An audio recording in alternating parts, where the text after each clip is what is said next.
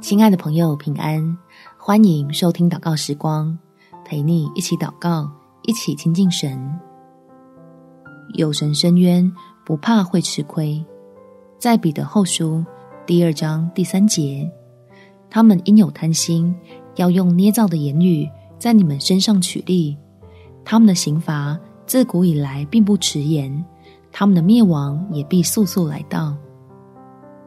亲爱的朋友，让我们一起来透过祷告，将受到委屈的自己带进天父怀里保护，尽快摆脱恶劣的人与事，避免神要给你我的好处被耽误。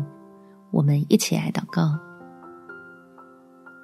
天父，求你那够用的恩典护庇我，抵挡那些污蔑带来的损害，并且供给我身心灵上一切需要的帮助。能够抓紧你的应许，坚定站立，展现出出人意料的强大韧性。因为仍然相信你与我同在，所以不是不能反击，而是不愿落入骄傲的网罗里。明白前方还有更加美的产业，已经预备好了，正等着自己。只要专心领受你里面那无穷无尽的丰富。